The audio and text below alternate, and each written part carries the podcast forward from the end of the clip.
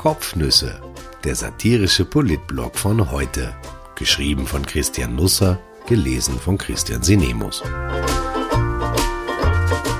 Heute ist der 21. August 2020.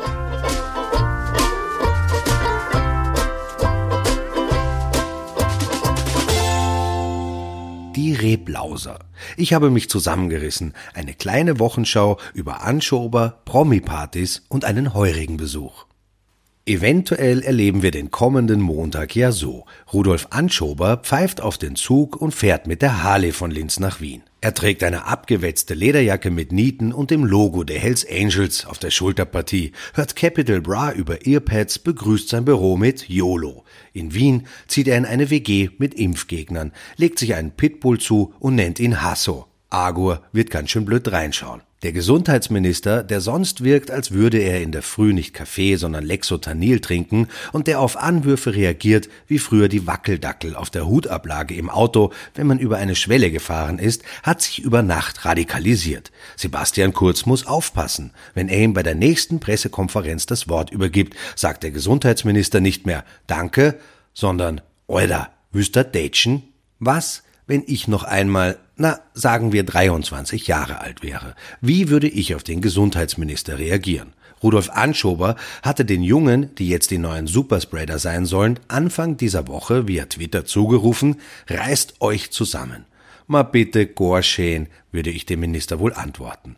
Wir sind monatelang daheim gesessen, damit Omi und Opi und die restlichen Oldies des Landes nicht krank werden. Unsere Schulen und Unis wurden zugesperrt. Wir sollten im Sommer in Ferialjobs arbeiten. Das Geld hätten wir nicht gebraucht, um unsere Lamborghini neu mattfarben lackieren zu können, sondern um den Rest des Jahres etwas angenehmer oder überhaupt leben zu können, sorgenfreier. Unsere Eltern sind nämlich nicht reich. Auch sie haben keinen Lambo vor der Tür stehen. Wir hatten Praktika vereinbart, damit wir hineinrutschen können in das Berufsleben. Die wurden gestrichen. Es wird sie vielleicht überhaupt nicht mehr geben, nicht im Herbst, nicht im nächsten Jahr, weil die Unternehmen, bei denen wir die Praktika machen wollten, nicht einmal mehr die Leute bezahlen können, die sie ohnehin schon haben. Praktika, das klingt lässig, so nach Schultüte für Mitzwanziger, nach großer Chance, aber tatsächlich war in der Schultüte vor Corona nicht Schokolade drin, sondern nur eine Karotte, die uns vor die Nase gehalten wurde, weil die Unternehmer lieber billiges Gemüse beschäftigen. Jetzt zeigt uns sogar die Karotte die lange Nase. Wir dürfen nicht mehr ins Ausland und das Ausland darf nicht mehr zu uns. Nein, wir fahren nicht in der Weltgeschichte herum, um überall Party zu machen. Ein paar schon, aber die meisten nicht. Und eigentlich habe ich keine Lust, dass Sie jetzt mich dafür verantwortlich machen, dass es ein paar Deppen gibt, die es früher nicht gelernt haben, es jetzt nicht lernen und es in der Zukunft auch nicht lernen werden. Aber wenn morgen Nacht ein betrunkener 20-Jähriger irgendwo in Österreich mit überhöhter Geschwindigkeit gegen einen Baum fährt, klingelt die Polizei dann landesweit alle 20-Jährigen aus dem Bett und nimmt sie fest? Ich will die Zeit fürs Überlegen kurz halten und den Innenminister nicht auf böse Gedanken bringen. Nein, ich glaube nicht. Ja, wir haben Spaß am Leben. Ich weiß, für Ältere ist das vielleicht schwer vorstellbar. Euch genügt Fernseher, Tennisclub, einmal im Jahr Jesolo. Ja, auch wir Jungen können pauschalieren. Berechtigte Lebenslust nannte der Bezirkshauptmann von Gmunden dieses Gefühl im Sommer einmal, und ich finde, das beschreibt es ganz gut. Aber die berechtigte Lebenslust verging uns, denn es wurden alle Konzerte gestrichen, die Clubs zugemacht, Feste und Partys abgesagt, die Lokale gesperrt. Wir durften nicht auf Skikurs fahren und die Matura-Reise fiel auch ins Wasser. Die gibt es nur einmal im Leben. Wir haben an unserem Geburtstag Bergdoktor im Fernsehen geschaut, statt Minions 2 oder Bloodshot im Kino.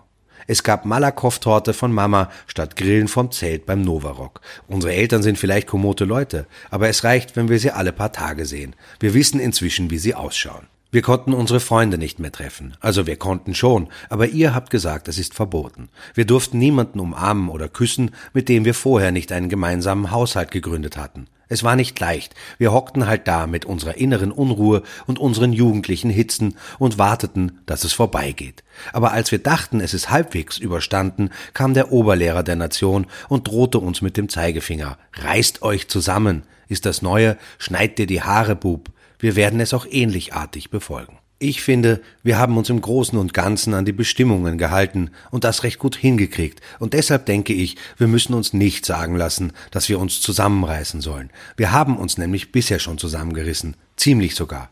Ich will das jetzt nicht zurückwerfen und sagen, vielleicht reißt ihr euch jetzt einmal zusammen und schafft es zum Beispiel, Verordnungen zu erstellen, die länger halten als bis zum nächsten Vollmond. Ich tue das nicht, aber es würde mich jucken.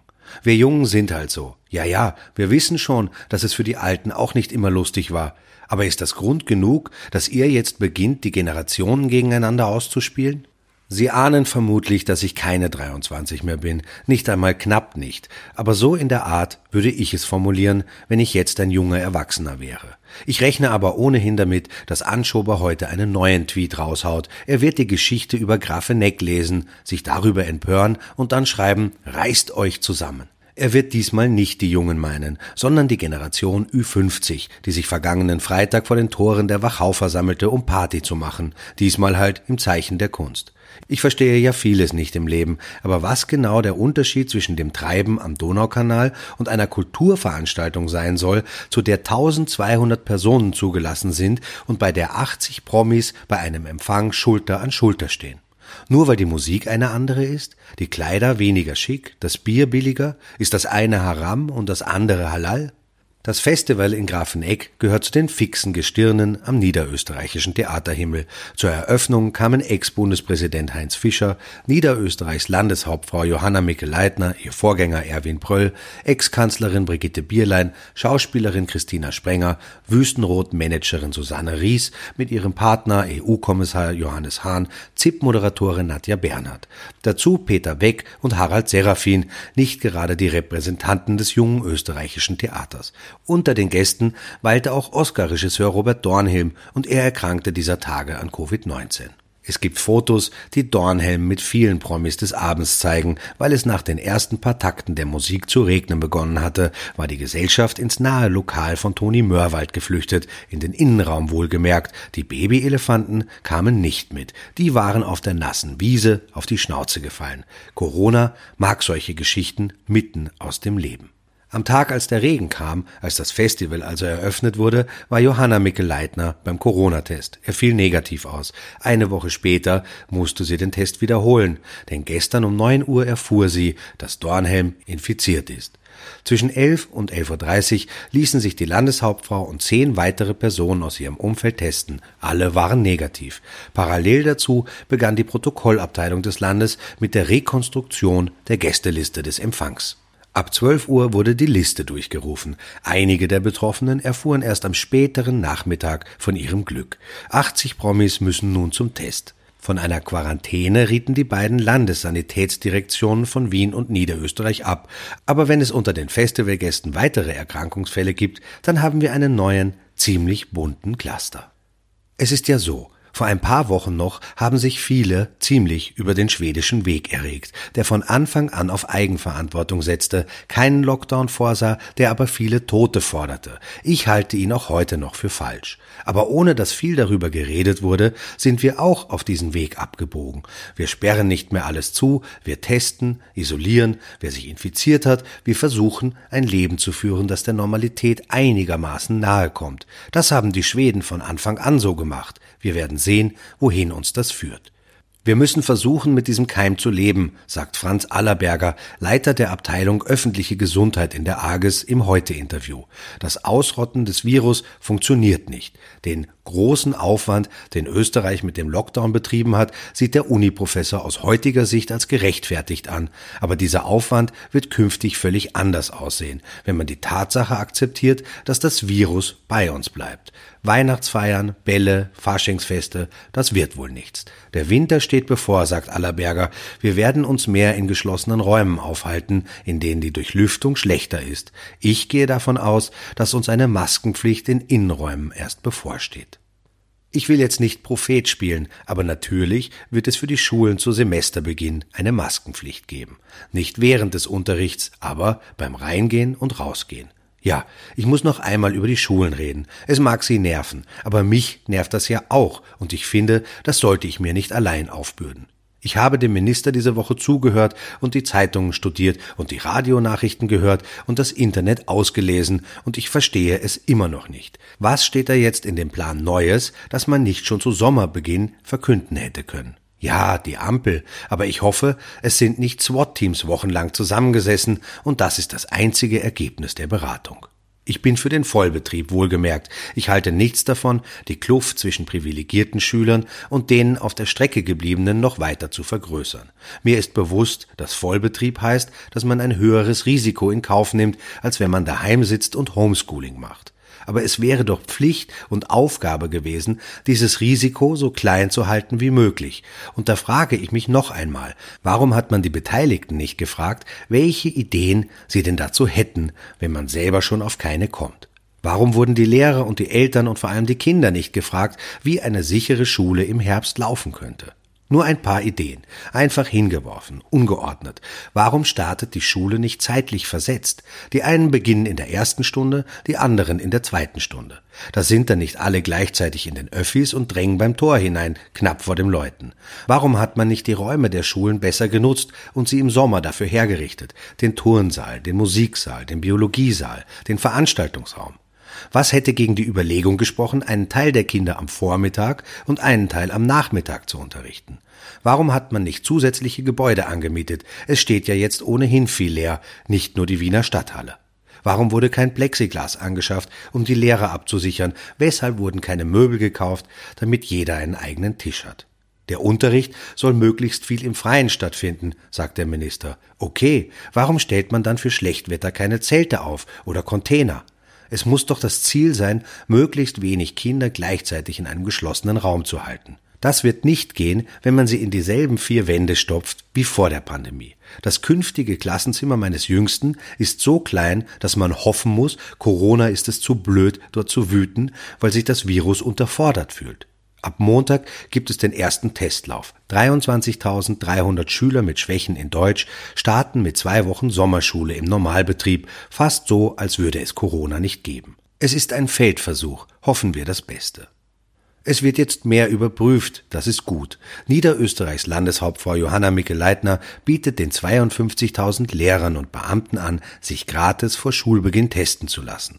Den Landeslehrern wohlgemerkt, für die Bundeslehrer ist sie ja nicht zuständig. Nachdem der Bericht mit den Gratistests in heute erschienen war, meldete sich folgerichtig gestern Bildungsminister Heinz Fassmann bei der Landeshauptfrau in St. Pölten und bat sie, auch die 3000 Bundeslehrer mitzutesten. Das ist schon wieder etwas, das ich nicht verstehe.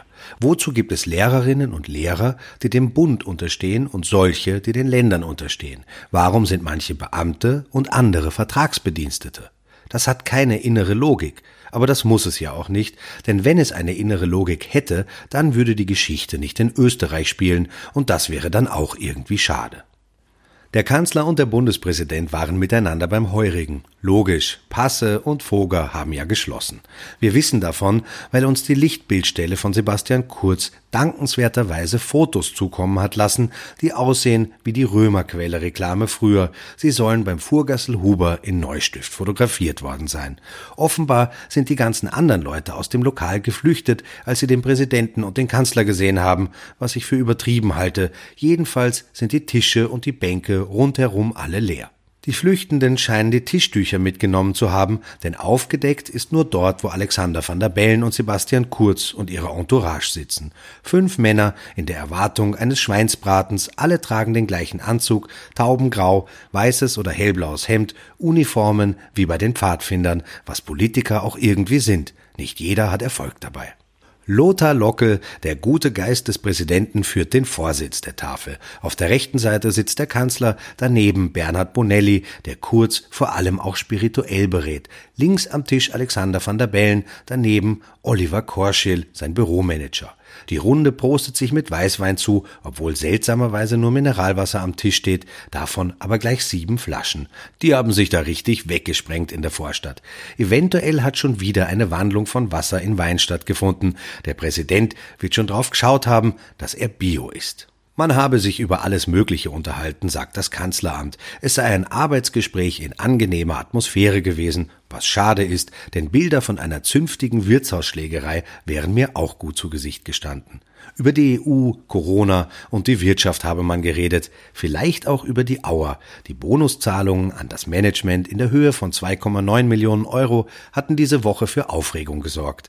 Die Airline war eben erst mit Steuergeld gerettet worden, 600 Millionen Euro wurden dafür in die Hand genommen. Wie der Vertrag darüber ausschaut, ist unklar, denn er ist geheim. Der Staat übertreibt es wirklich nicht mit der Transparenz, das muss man schon sagen. Da sichern die Bürger mit ihrem Geld einem Unternehmen das Überleben und dürfen nicht einmal wissen, wie sie das geschafft haben.